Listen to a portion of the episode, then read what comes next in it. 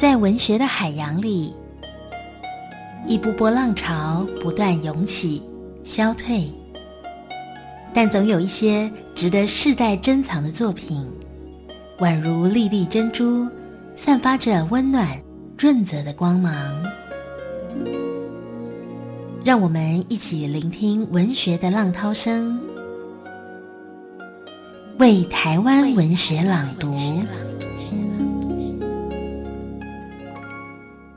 各位听众朋友，大家好，欢迎大家收听这个为台湾文学朗读的节目啊，我是今天的主持人杨佳贤。那我们今天请到的来宾是小说家施淑清女士。各位听众，大家好。我是施淑卿，非常欢迎老师来到这个节目啊。那因为这个老师的小说，其实我是从学生时代就一直都有在看哦。那尤其是后来有一些呃更大规模的写作跟制作，比如说香港三部曲或台湾三部曲，也一直都是这个不管是文学的普通读者或专业读者，其实都哦非常关注的对象。我们今天请老师来，其实我觉得有几个议题，其实真的是非老师来谈不可啊。一个东西就是老师有非常长的这个呃写作小说的经验呢、啊，那再来是他自己是鹿港出身的写作者。鹿港这个地方，它是非常有历史的，它也相当程度上体现了台湾的一些风土上面的特殊的面貌。所以是我想说，请老师先来谈一谈，就是说这个鲁迅当年写过一篇文章，叫做《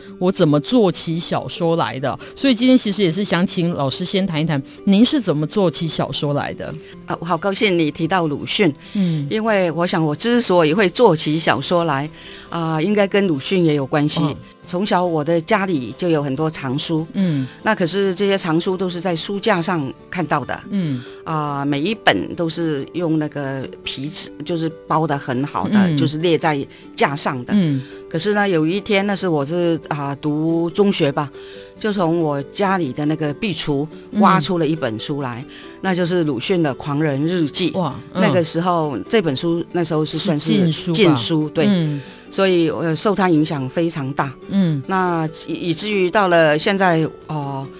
那个我写了差不多有五十年了。嗯啊，回头来看，我是觉得我的语言文字啊、呃，还是很受鲁迅的影响。嗯，对，就是说这本书是您的父母亲的。我到现在还是弄不清楚哎、欸，嗯、我不知道。可是肯定的，它就是禁书，所以不能够摆在书架，堂而皇之的列架这样子。嗯嗯嗯。因为那个，可是反而像这种书对我的影响，因为基本上这个就是经典嘛。嗯啊，影响反而更大。嗯、对。所以当时您看了之后，就是说在看的时候知道它是禁书吗？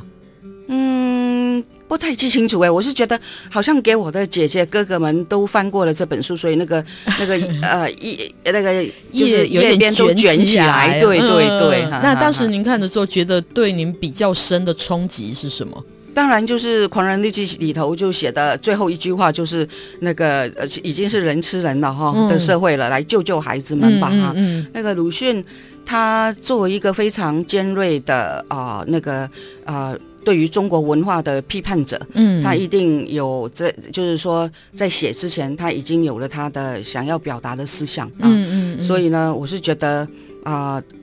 呃，对我的启示很大，因为啊、呃，小说不只是风花雪月，嗯、而是应该有言之有物，嗯，那啊、呃，这个影响了我啊、呃，这一辈子这样一路走来，我就觉得好的小说是一种艺术啊、呃，一定要是有思想性的。嗯，这个我觉得是受到鲁迅的影响。嗯嗯，那当时您在读的时候，会觉得鲁迅的小说语言很特别吗？我觉得他的文字的运用啊，呃，很多人都把我跟张爱玲讲在一起，嗯、因为我们对于语言文字啊的华丽，还有那个心理的描写非常细腻哈，嗯、好像都把我们两个人比在一起。嗯，可是其实我是觉得。鲁迅的文字更是啊、呃，更很很，他非常的精炼，就是说两个字哦，嗯、一一个句子就可以表达好多东西，这个一直是我很想学的，嗯嗯嗯，可是到现在好像还没有学到。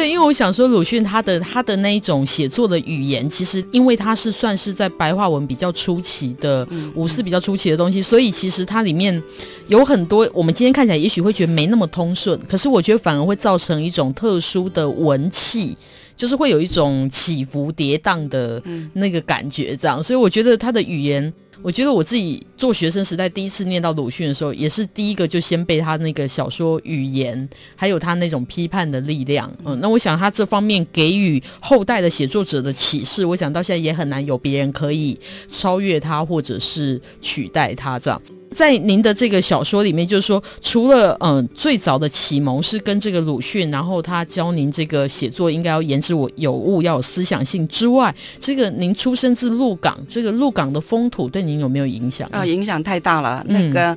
呃，鹿港一府二鹿三艋夹，嗯，那就是曾经是清清朝中叶，就是嘉庆年间、嗯、那个台湾的第二大城市，嗯，那是一个海港城市，嗯。可是呢，到那那个就是因为跟泉州大陆的这个贸易啊、嗯呃，所以一一每每天那个。有很多几一百艘的船，这样往返于鹿港跟泉州之间，嗯，嗯，那就造就了这个啊鹿港的兴盛，嗯。啊，那个时候我们那个啊，我读到一些古书里头形容那个长大街啊，几几里路啊，两边都是那个商店啊，非常那个繁华鼎盛，嗯，可是到了我这一代的时候已经没落了，因为那个啊的没落的原因，因为它的海港失去了功能，嗯。啊，那个泥沙淤积。太多哦，就是浊水溪每次带下来的泥沙，然后使得这个河床一直一直填高起来。嗯、后来就已经啊、呃，大船没有办法进来，那一直后来要用接驳船啊什么的，就完全海港的功能失去。然后我们算是等于已经是没落寞以后的啊、呃，没落以后的。那个鹿港人了哈，嗯，然后那个因为靠海嘛，所以海难很多，嗯，那就有很多庙，就是啊、嗯。呃，感觉上是这个民民间宗教信仰气氛很浓。有现在去鹿港就觉得光是庙真的是看不完，嗯、对，对，嗯，那。还对，还有就是因为海风很大嘛，那个秋天九降风啊，很很很猛烈的风，嗯、所以我们的鹿港的建筑就是九曲巷嘛，哈、嗯，都要弯弯拐拐，可以挡风嘛，嗯、所以这样子又庙多又这个街道的呃结构又是这样弯曲哈，嗯、然后就感觉上是一个阴影重重的一个地方，又很迷信的一个地方，嗯、所以它特别的神秘。嗯，那我觉得这个鹿港啊、呃、的这个氛围啊。呃特有的这种地理的环境哈，嗯，影响到我的作品里头有，嗯嗯，对，嗯嗯嗯。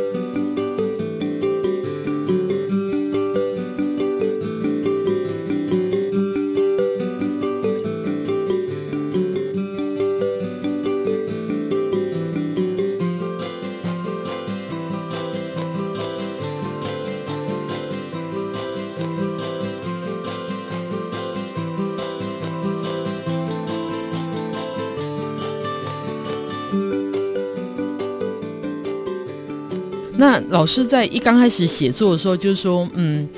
鹿港一刚开始就会是您写作的题材吗？还是说，就是说，等于是算是更为成长？因为有时候家乡它好像是人隔着一段距离之后比较能够回望的地方，这样子。那对您来说，家乡是一个什么样的存在？你说的回望，那就是在我的这个台湾三部曲里头的第一本，就是《行过洛金》。嗯，那个我就整本书都在。啊，写鹿港，嗯，那我们鹿港的古名叫做洛金，嗯，那就是啊，我用了这样的啊，把鹿港作为一个清朝的啊台湾的一个缩影，一个象征哈。嗯，那个时候我就大力的来写，嗯，不过在早年的时候，我觉得都是写短篇小说嘛，啊，那个鹿港的这种这种特殊的啊。那个风土嗯。民情一定都在我的小说里头出现有嗯嗯嗯，可是没有那么样完整集中的。集中的大规模的呈现嗯嗯，那在您最早写作的时候，比如说像您刚刚提到，就是说一个是阅读上面的一个触发，然后另外一个是自己生长的地方的风土的触发，然后再就是说嗯，可能也很多人都知道，就是说您其实是拥有一个嗯文学气氛很浓厚的家庭这样，那这个家庭的本身呢，对您写作有没有什么样子的，我觉得我的受我姐姐的影响很大。我刚才讲过，那个我们家里的藏书哈，嗯、其实都是我姐姐买的，嗯。啊、呃，那个所以，然后我第一篇小说，我十七岁写的第一篇小说《壁虎》，嗯，就是啊、呃，我我那时候我是一个高中是高中女生，嗯，那我是觉得在我们那个鹿港特有的那个呃很呃一个秋天的那个阴雨天，嗯、那个那种氛气氛底下写写出来的，我就把我的啊、呃、小说寄给他，寄给我姐姐，嗯，然后我姐姐就啊、呃、那个看了以后，她那个时候第一篇嘛都不敢不不不可能署名说是我写的嘛，嗯，嗯然后我姐姐还啊。呃来信，那个时候他在台北读大学，嗯啊，中文系，他就说是问我这个文章这一篇小说是在哪里抄的啊？对，所以这个对我很大的鼓励。嗯嗯嗯。然后他就把我把壁虎拿给陈燕珍，嗯，然后陈燕珍就啊拿到那个现代文学去发表去了。去发表了。对对对，嗯嗯嗯嗯。所以等于算是，其实我记得您跟这个您的妹妹李李阳老师都是算是高中时候就发表。第一篇作品这样子，对，所以真的都是非常的早会这样，而且我觉得都是在第一篇作品就会触及到那种，就是说一般人可能认为，就是说这个青少年的作品可能只会写一些只局限在他们。这个生活领域里面的，就是说，比如说学校生活，或者是比较情爱、风花雪月的东西。但是我觉得两位的作品刚好都是能够超越这一个范围的这样子。那我觉得有时候可能跟这一种早熟的文学阅读，也许也有比较大的。我想应该有，因为那时候我记得啊，呃，呃，初中的时候就开始读《红楼梦》哦，啊，那个，嗯、然后呢，那个时候不会全本去读它，嗯、我只是挑林黛玉的部部分，嗯、然后特别是他那个。啊，呃，临死之前哦，嗯、哦，那个看到我记得我是躺在床上啊、呃、读的，然后那个哭的那个枕头都湿了，嗯、对，所以啊、呃，我觉得阅读对阅读对啊、呃、一个写作者的帮助非常大，因为他可以把啊、呃、把我们。带离我们所所比较局限的一个一个时一个空间一个时间哈，嗯，然后呢，这个对于啊、呃、那个创作力的这种激发，我觉得好的文学作品是非常非常重要的，嗯嗯嗯。所以您对文学作品阅读，就是说，比如说这个初中的时候念《红楼梦》，或者就是说后来念到鲁迅这样东西，那后来上了大学，以及就是认识更多这个文坛上面的朋友之后，是不是也会往比如说比较西方的东西？对，我前两我这次回来，然后就昨前天吧，就被啊、呃、有有一些人在做六零年代的啊、嗯呃、那个那个时候的历史啊，那时候的社会对于文学现代文学的影响，嗯，就被他们审问了一个下午。对 那呃是啊，那个就是说在六零年代哦。呃因为我后来就到台北来，是。啊、呃，我是读完女中就到台北来读大学，嗯，然后那个时候所接触到的就是现代文学，就第一期就是卡夫卡，嗯、介绍卡夫卡，嗯，然后啊、呃、也认识了白先勇他们那些人，嗯、所以都是存在主义啊，呃嗯、就是移植到台湾来的那个时候，嗯、现代小说。现代文学存在主义大为盛行的时候，嗯嗯嗯。那您觉得在对您的写作来说的话，是这个中文的作品影响比较大，还是这个西方的作品？那时候我在读，基本上还是透过翻译，嗯，还是比如说像那个呃乔埃斯的那些都柏林人啊什么的，他。因为现代文学的他们办的那个等于是一个同人杂志嘛，是。都是台大外文系的，对，那他们的外文都非常好，然后呢都有很好的很好的翻译，嗯，那虽然是读的是西洋文学作品，可基本上还是读翻译作品，嗯嗯嗯嗯。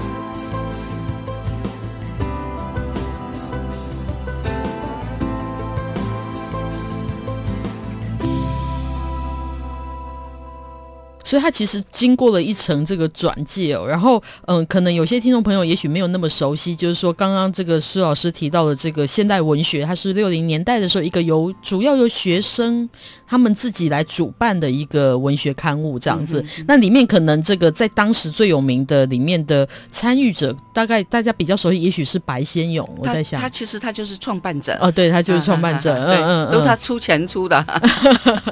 对，因为我记得好像里面当时的参与者之一，我记得那个李欧范老师，嗯、他就是说他当时他好这个敬佩这个白先勇跟王文兴啊，他说没有经过他们的介绍，他真的不知道就是西方文学作品要读哪些人，他就很敬佩他的同学或这些有些是他的学长或他的学弟，那么早就开始接触这一些东西，这样。那对您来说，当时有很多人都说，这个六零年代当大家在读一些嗯欧洲或美国的文学作品的时候，其实是为那个很沉闷的的一个就很低气压的时代，有一点像打开另外一扇窗户一样的感觉。对您来说也是这样吗？对，因为那个时候的台呃的台湾，我觉得我可以用就是感觉到都是灰色的，嗯啊、呃，很暗淡的，一一点都没有光彩的那种感觉。嗯、我记得我们到台北。啊，呃，坐火车来，然后呃，那个坐在三轮车上要到我们的学校去啊，什么的那种，就是等于一个很乏味的啊、呃，一个很沉闷的一个、嗯、一一一对一一个一个一个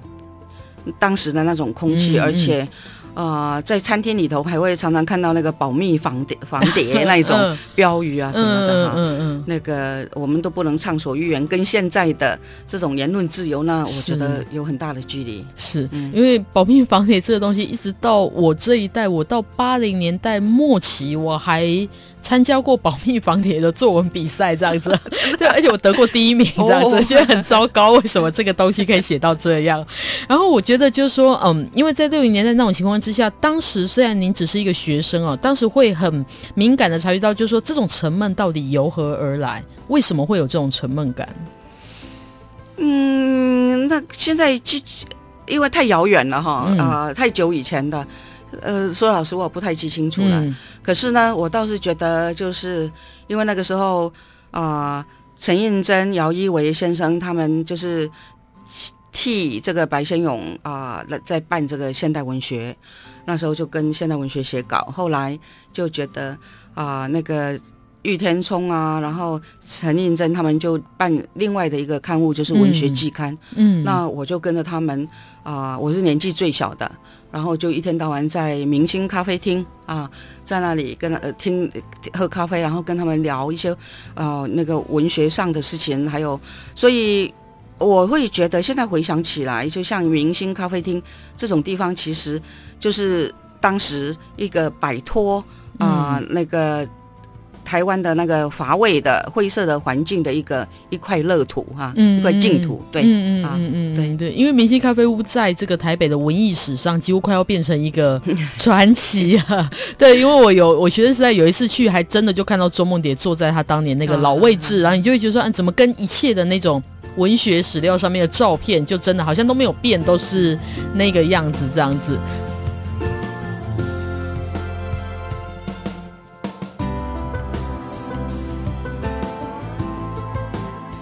因为我们嗯，刚刚老师有讲到，就是说他其实写鹿港最集中的，其实就是在他的台湾三部曲里面的第一部那个《行过洛金》哦。所以今天老师他要为我们朗读的部分，其实就是从《行过洛金》这一本书呃截取出来的。这样，那老师要不要先谈一下您当时候您为什么会截取这一段？为什么要写这样的小说？当时是想要表现或表达一些什么样的东西？我是因为写了呃那个香港三部曲以后，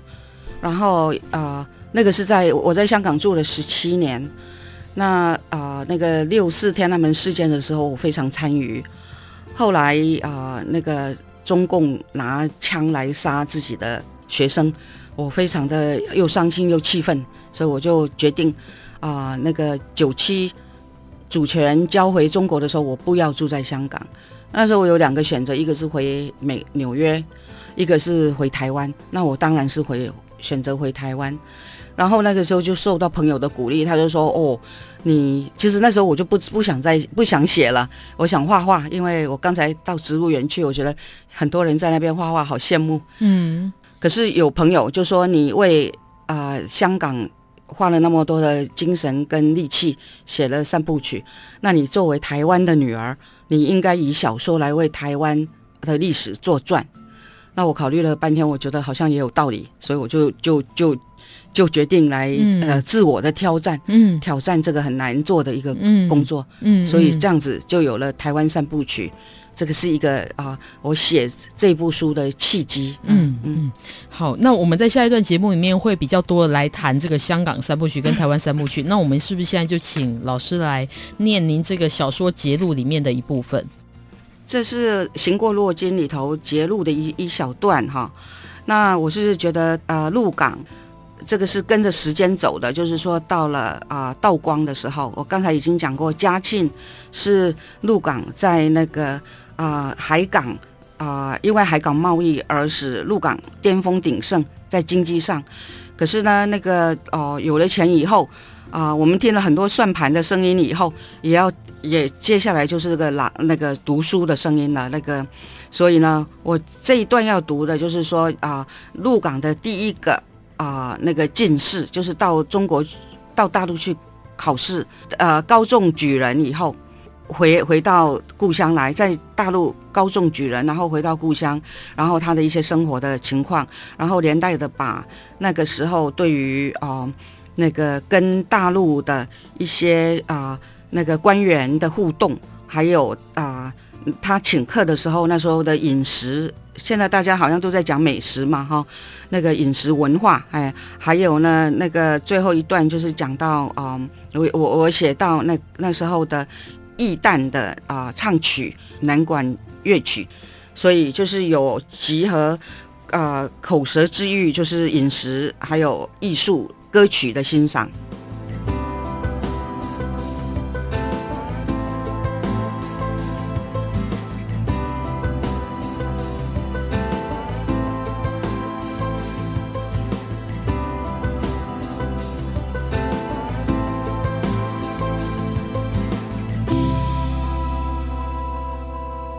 我为你朗读，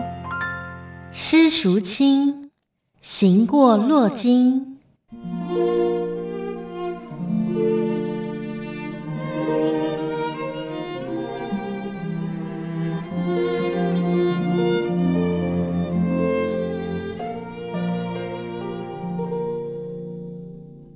承圣元高中举人后，并没有更上层楼，反而以吟诗。品茗，展画听曲，消磨时日，又自命风流，新进娶了一位能画几笔的才女连秀，作为第三房的妾室。陈圣元经常在楼景后的宴会厅宴请内地来的游宦幕客、宿儒诗人，与博学名士雅集作乐，夜宴吟咏，笙歌不绝。一个傲热的盛夏黄昏。陈圣元在三姨太年秀二楼的房间午睡中醒来，穿着自己家里生产的凤梨布所做的汗衫，他坐在床头像一座小山，怀中依然抱着竹夫人，那是一种细竹编的一个竹笼。夏日难以入眠的时候，以竹夫人伴在怀中，既能够防汗湿，又凉快通风。陈圣元中年发福，极为怕热。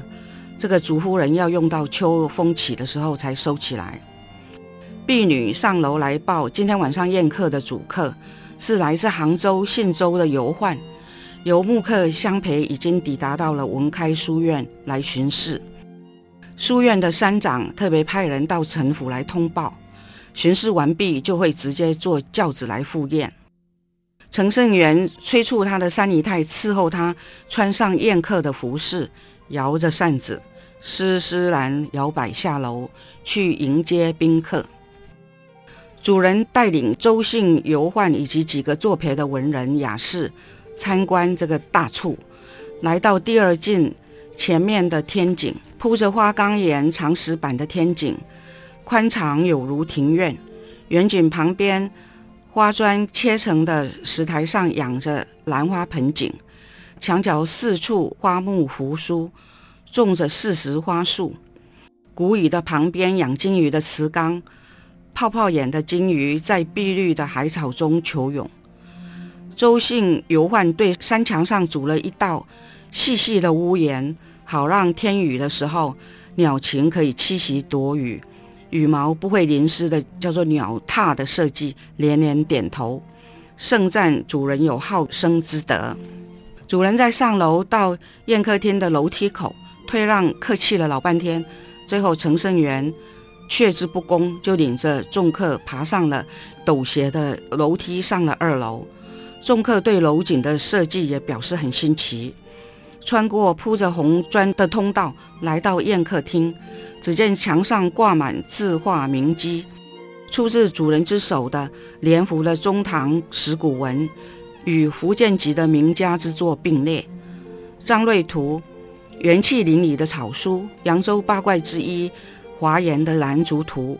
黄胜的人物画，幅幅精绝。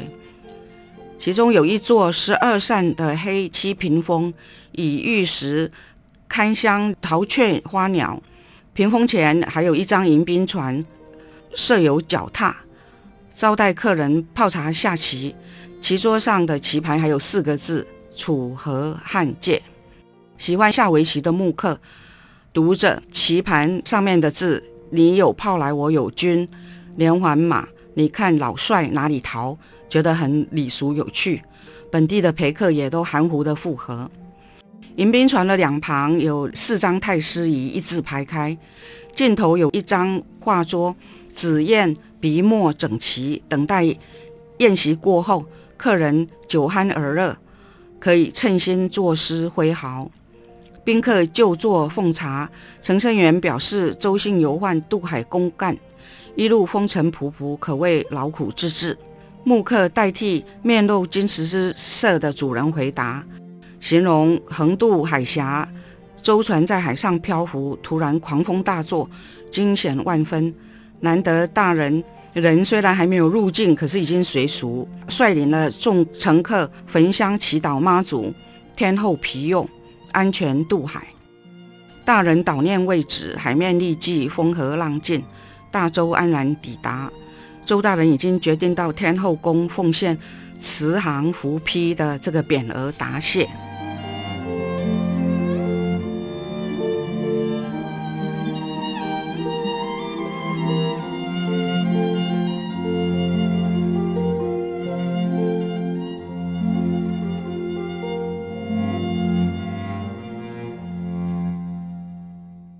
顾客抚着山羊须，不急不缓地说着，在座的无不个个为之动容。承圣元指着画案的纸砚，恳请周姓游宦在宴会以后势必高抬贵手，留下墨宝。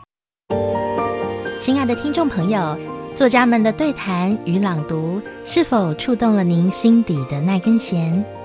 不管你身在何方，心灵永远是自由的。欢迎您可以把心中的想法写信到台北市南海路四十一号教育广播电台，为台湾文学朗读，分享你听完节目后的心情点滴哟。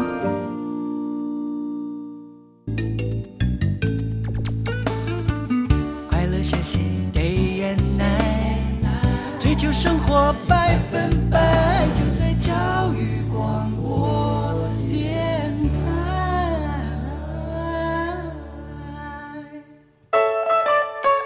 我是白先勇，欢迎收听教育广播电台为台湾文学朗读。秉烛夜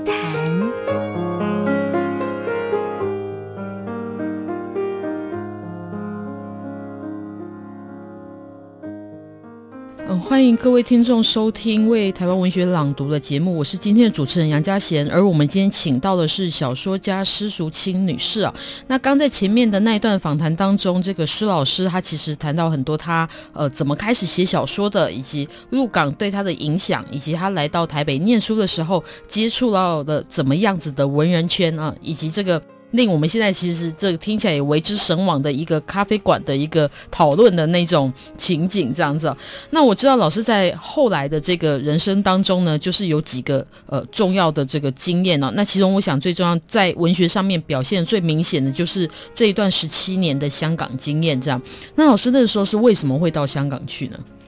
我常常说我是一个天生的岛民啊。嗯、我这一辈子到目前为止就是在三个岛上嗯流浪游走。嗯啊、呃，第一个大岛也是我的最爱，就是台湾岛。然后从台湾岛我就到了啊、呃、美国去读书。嗯，我就住了呃那个曼哈顿岛，嗯、那也是一个岛屿、嗯、岛屿。然后呢，接下来我就是在香港岛。嗯啊、呃，那个一住就是十七年。啊、呃，我觉得我在我去香港的时候，啊、呃，一直到到然后再离开，我觉得那是人生当中以岁月来讲是一个最最美好的一段哈。嗯那我之所以去，好像很多人都以为我是很喜欢旅行，所以到处走。其实不是，我之所以到香港去，是因为啊、呃、跟着我的先生去的，因为他那时候到那边的银行去工作。嗯，那我就跟着去了，然后就过了一段啊、呃、非常，我就现在回想起来很呃很精彩的那个港式的生活。嗯啊、呃，就像那个王德威教授说的，我在香港就是。啊，真的是吃尽穿绝啊！对 对。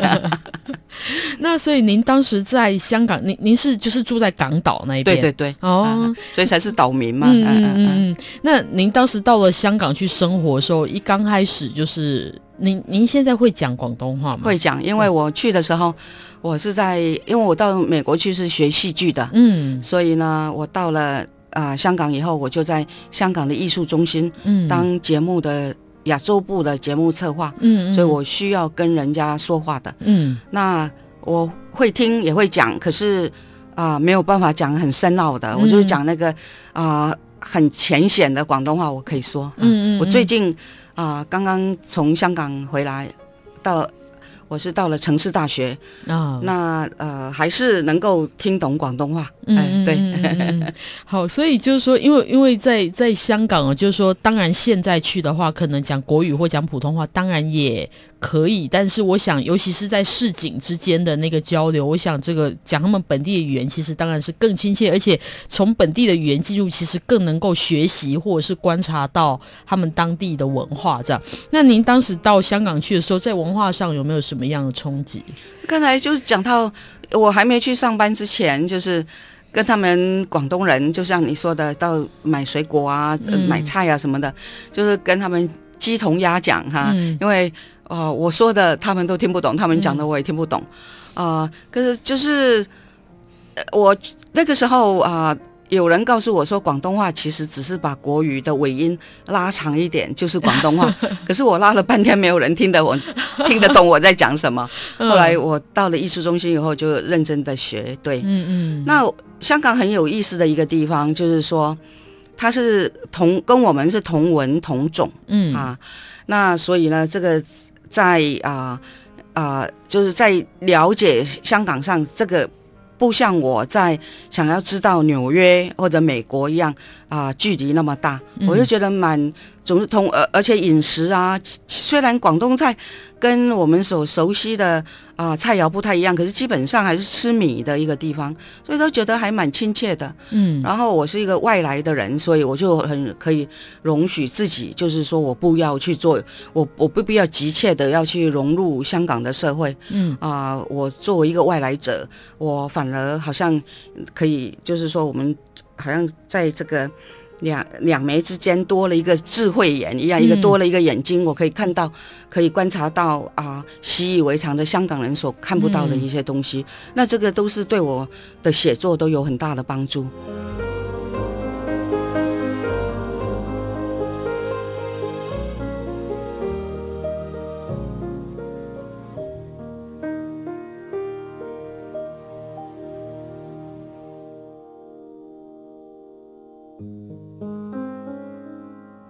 所以，在这个香港的期间的时候，您在香港写的第一篇小说是哪一篇？就是第一篇以这个香港作为题材的小说。啊、呃，就是树熙苑，就是树熙苑。嗯，因为那里面写到这个香港的这个成功的这个算是白领的、嗯、的女性啊、哦。那我觉得这一点其实很有趣，就是说，我想在当时的台湾的文学作品，尤其是比较早年，里面比较少出现这个有事业的女性。但是在香港，她对女性有事业这件事情是非常注重的，这样子。嗯，她那个她香港的女强人，我是觉得很了不起啊、嗯呃，因为我作为一个女性作家，我当然对于啊、呃、那个女性有相当的关注哈、嗯。那呃，我其实到今天，我觉得香港所造就的那一批啊、呃、非常杰出的啊、呃、那个女性。那在事业上各行各业，嗯，都有就是等于是 CEO，嗯啊，掌管一个公司啊，一个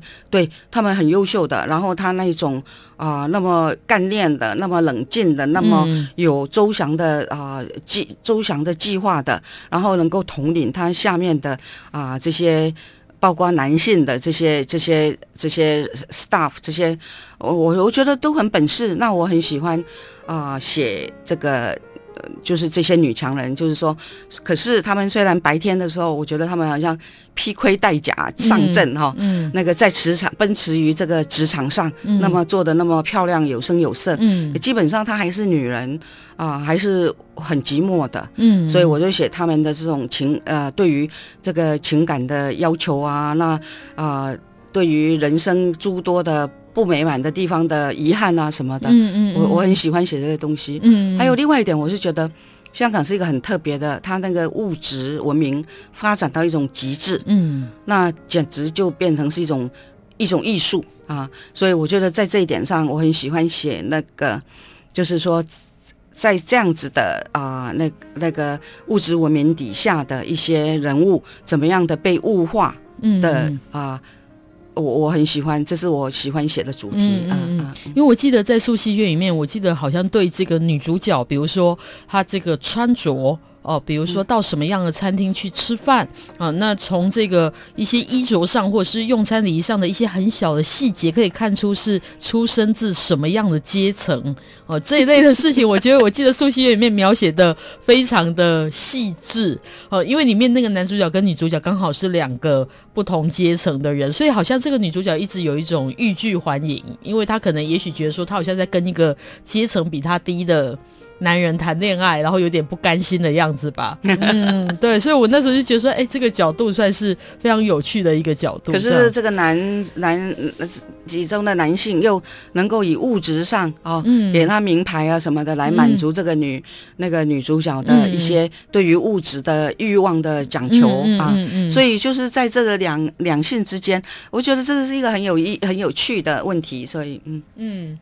这个写到这种女性，然后在香港，然后跟这个物化有关系哦。就是说，虽然也许有时候这个施老师可能不那么喜欢，或可能已经听了太多次，大家把你的东西跟张爱玲放在一起啊。但是就是说，嗯，因为张爱玲，如果听众朋友是非常喜欢文学作品的，那尤其是如果喜欢这个文字比较华美的，也许读张爱玲会是你自己会比较喜欢的一个阅读的倾向。那张爱玲她在一些描写。呃，这个香港的篇章里面，尤其是第一炉香，其实也是关于一个女性怎么样掉进那个名利场，还有那个富贵场之中。这当然，她同时也掉入情场。那这些东西是完全合在一起。好像在香港谈到情感这件事情，它势必是跟物质的天平好像是很密合的。嗯，因为大家都说，嗯、我这次到香港去，嗯、他们还是被他们抓着问。就是香港的女性要我比较跟台湾或者是 大陆啊，嗯、对，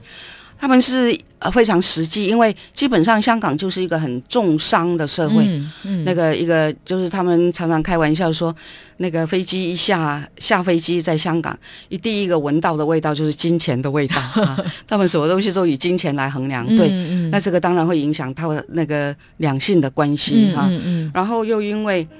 香港的女女孩子。啊、呃，他们在啊、呃，那个好像都是在经济上力求独立，嗯，这点他们很讲求的，嗯，因此啊、呃，他们不会说是为了啊、呃，那个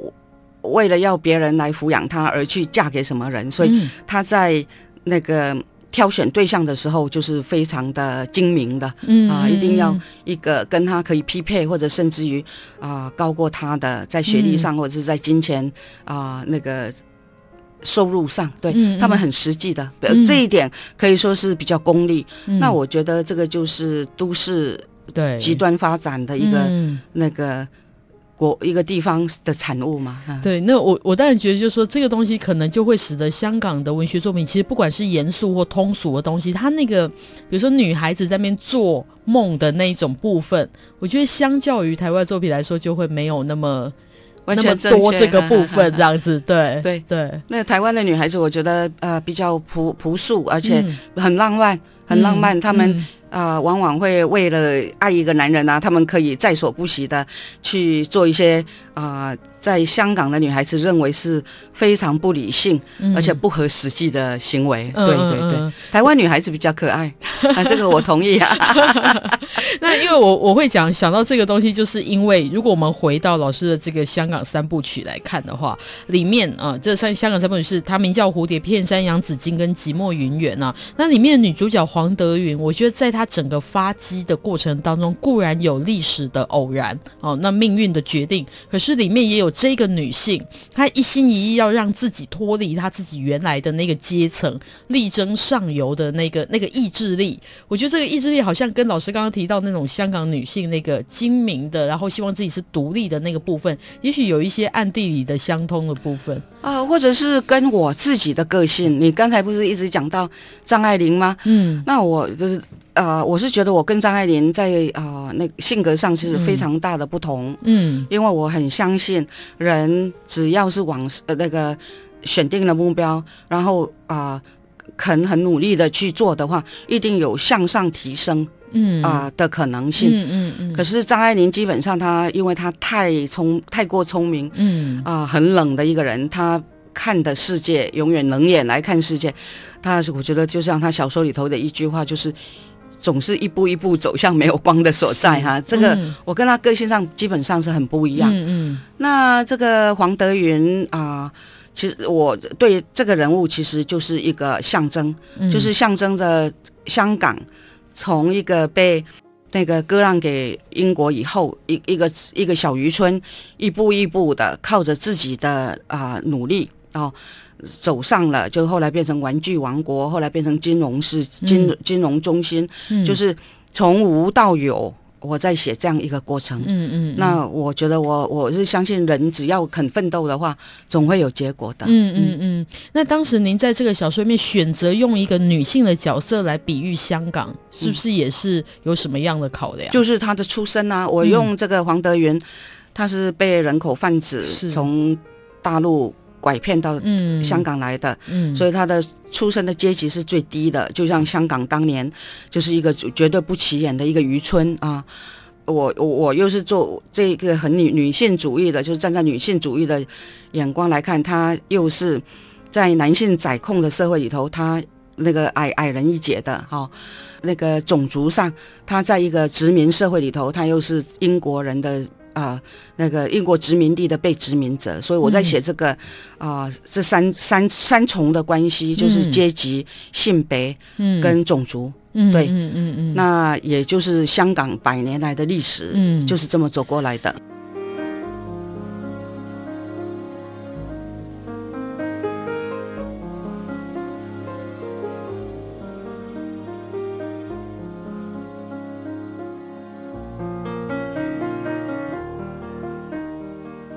因为我觉得在在这个香港三部曲里面，我觉得里面的男性都还蛮脆弱的，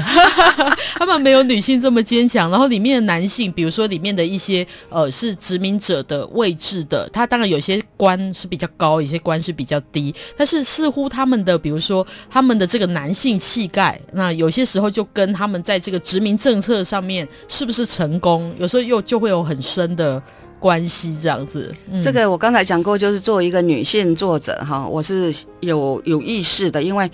啊、呃，在中国中外的历史上，文学史上，嗯、女性写这个大河小说，所谓的大河，就是说像这个三部曲这样三大呃历史小说啊、呃，几乎找不到是女性啊，所以呢，我觉得女作家在这个大河小说里头是缺席的。嗯，那我很有意识的。啊、呃，觉得要把来填满这个空隙，嗯，因为我们女性啊、呃，就是就是自有人类以来，我们的历史，我们的一切都是要掌控在男性作家为我们诠释，嗯。啊、呃，为我，所以我要把这个诠释权，拿回来，因为、嗯、因为呃拿回来在我自己的手中，嗯、然后站在女性的立场来为女性发声，嗯啊、呃，所以我这个是。一个相当有意识的这个，非常有哈，对，嗯嗯对，嗯嗯，那因为我觉得颠覆以前的那种大河小说，对，尤其是大河小说，感觉起来以前好像一直它是一个很男性的文体，就是写的人是男性，而它里面在叙述的那个故事，有些时候也是为了一个呃，就是打造国足的那个那个文化工程里面的一环，绝对是感觉，他都是写一些英雄或者帝王将相，很阳刚的，他们所谓的大叙述。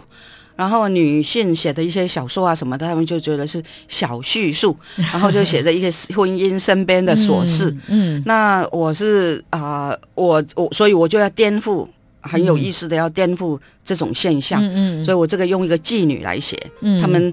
就是男性作家很难会想到用一个妓女，一个最卑微的一个一个人物，嗯，然后以小博大，嗯啊、呃，小中见大来颠覆，嗯，以往的这种。写这个大河小说的啊、那个形式，对，嗯，因为我想有时候从这个女性的这个命运当中，有时候可能更能够看出一个时代的光影啊。那我想是不是也是同样的思维？就是您在写这个台湾三部曲，尤其是到最后的这一本《三世人》的时候，里面也是有呃养女的角色这样子。那香港三部曲里面是一个妓女，然后到了台湾三部曲是一个养女，他们好像都是社会地位很低的人这样子，对。那对您来说，这个用养女来比喻台湾，您的想法是什么样？我绝对正确，就是我用这个王长珠嘛哈，嗯、因为我一直很想写一个很可爱的台湾的女孩子，就是她一定是从农家出身，嗯、然后她一定是非常啊、呃、积极上进的，嗯，然后她在文学文化上就要就要自己提升的、嗯、啊，所以我就安排她。是一个养女，嗯，可是呢，她就是在啊上个世纪那个二零年代文化协会的时候，嗯、她就因为受到了启蒙，嗯、女性的这种觉醒，嗯，然后呢，她后来就摆脱了她这个养女的身份，嗯，就等于是台湾嘛，哈，嗯，那个对边缘的台湾的这种身份，然后她就到台北来，然后呢自己奋斗啊，去书店里头当女店员啊，嗯，那可是呢，我觉得台湾的命运很悲惨的，就是我常常在讲我们。台湾四百年来插过了呃五六个国旗，那我们对于自己的认同是一个很断裂的。嗯，我们一下，所以我这个最后一本那个《三世人》，就是说我们是是清朝人吗？是日本人吗？割让五十一年吗？哈、嗯，是是是。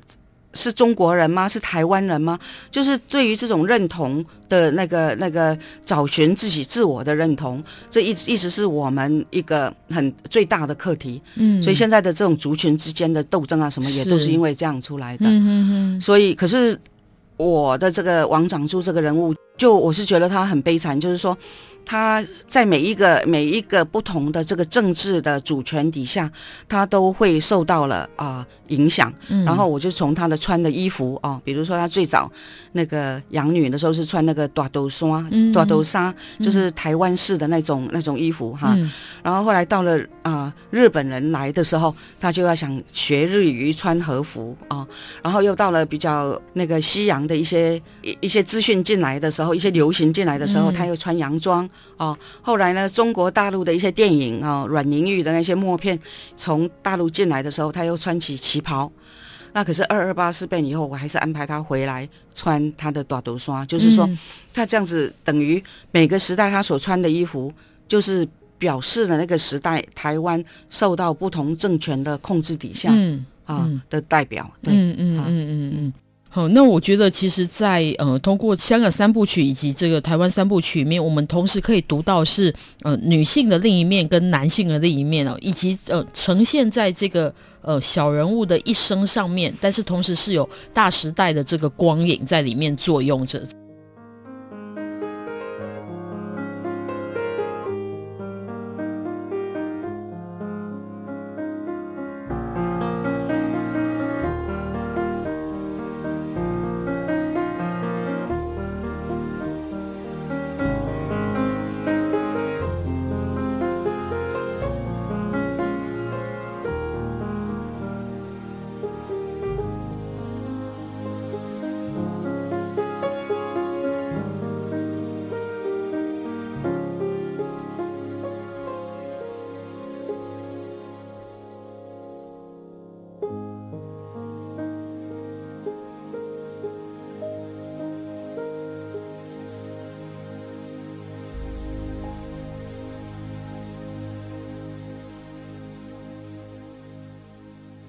为你朗读。诗熟清，行过洛津。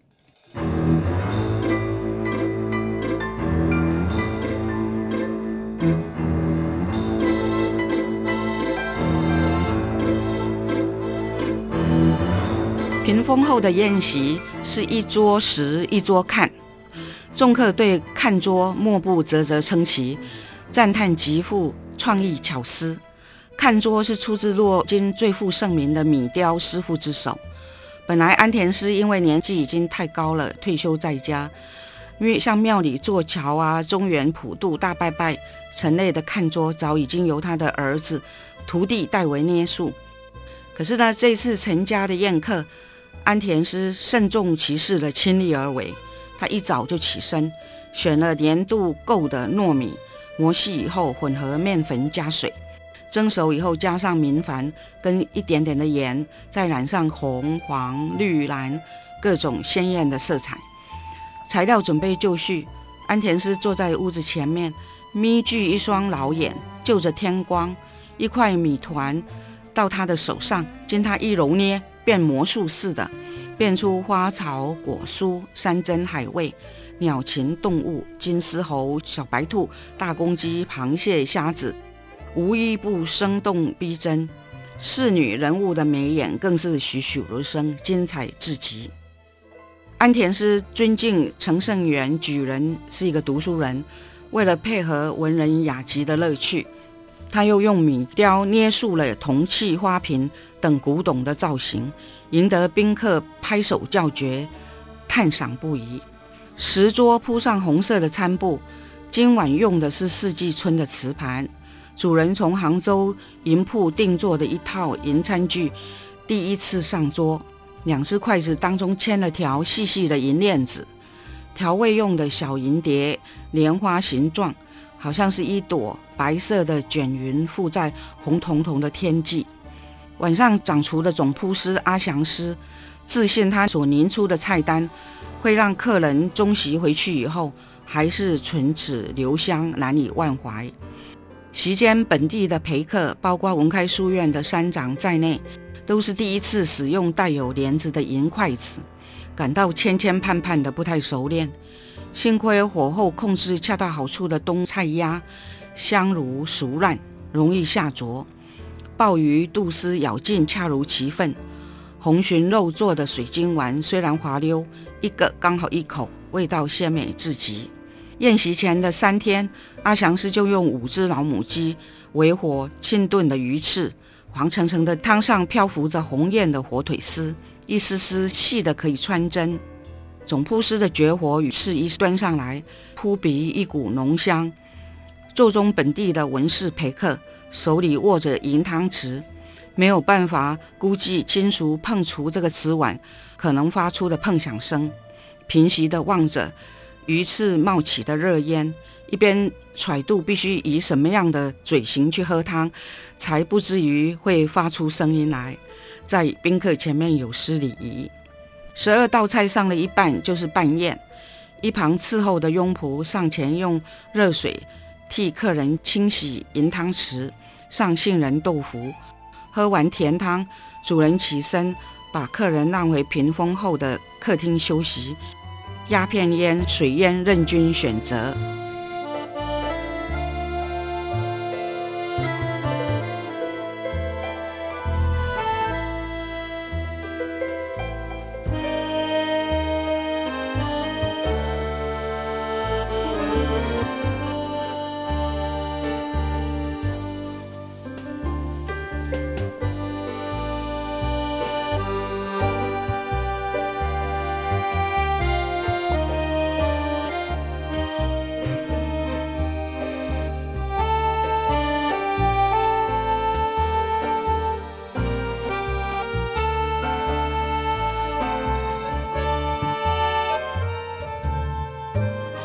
在听了施淑清老师精彩的这个讲解以及他的朗读之后呢，我想各位听众朋友可能已经对于施淑清老师的小说的特色已经有了一点了解啊。那如果您是对于这个女性的命运啊，然后对于这个香港跟台湾的历史感兴趣，那同时你希望在这个小说阅读当中既有小说阅读的乐趣，又能得到历史的知识的话，那我想施淑清老师的小说一直是我们阅读上一个最好的选择。那今天非常。谢谢施淑卿老师，也很谢谢各位。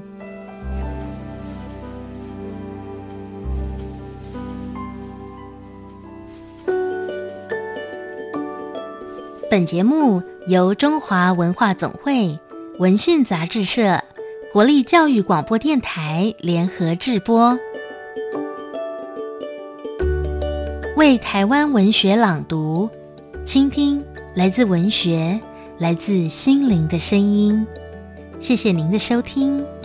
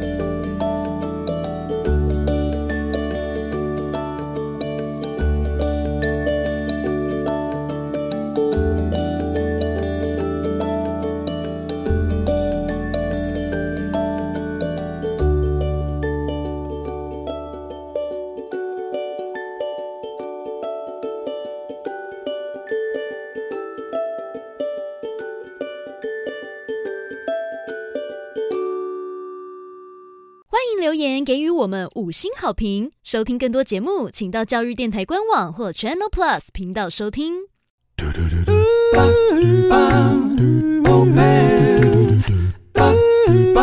Open your mind, open your mind，就爱教育电台。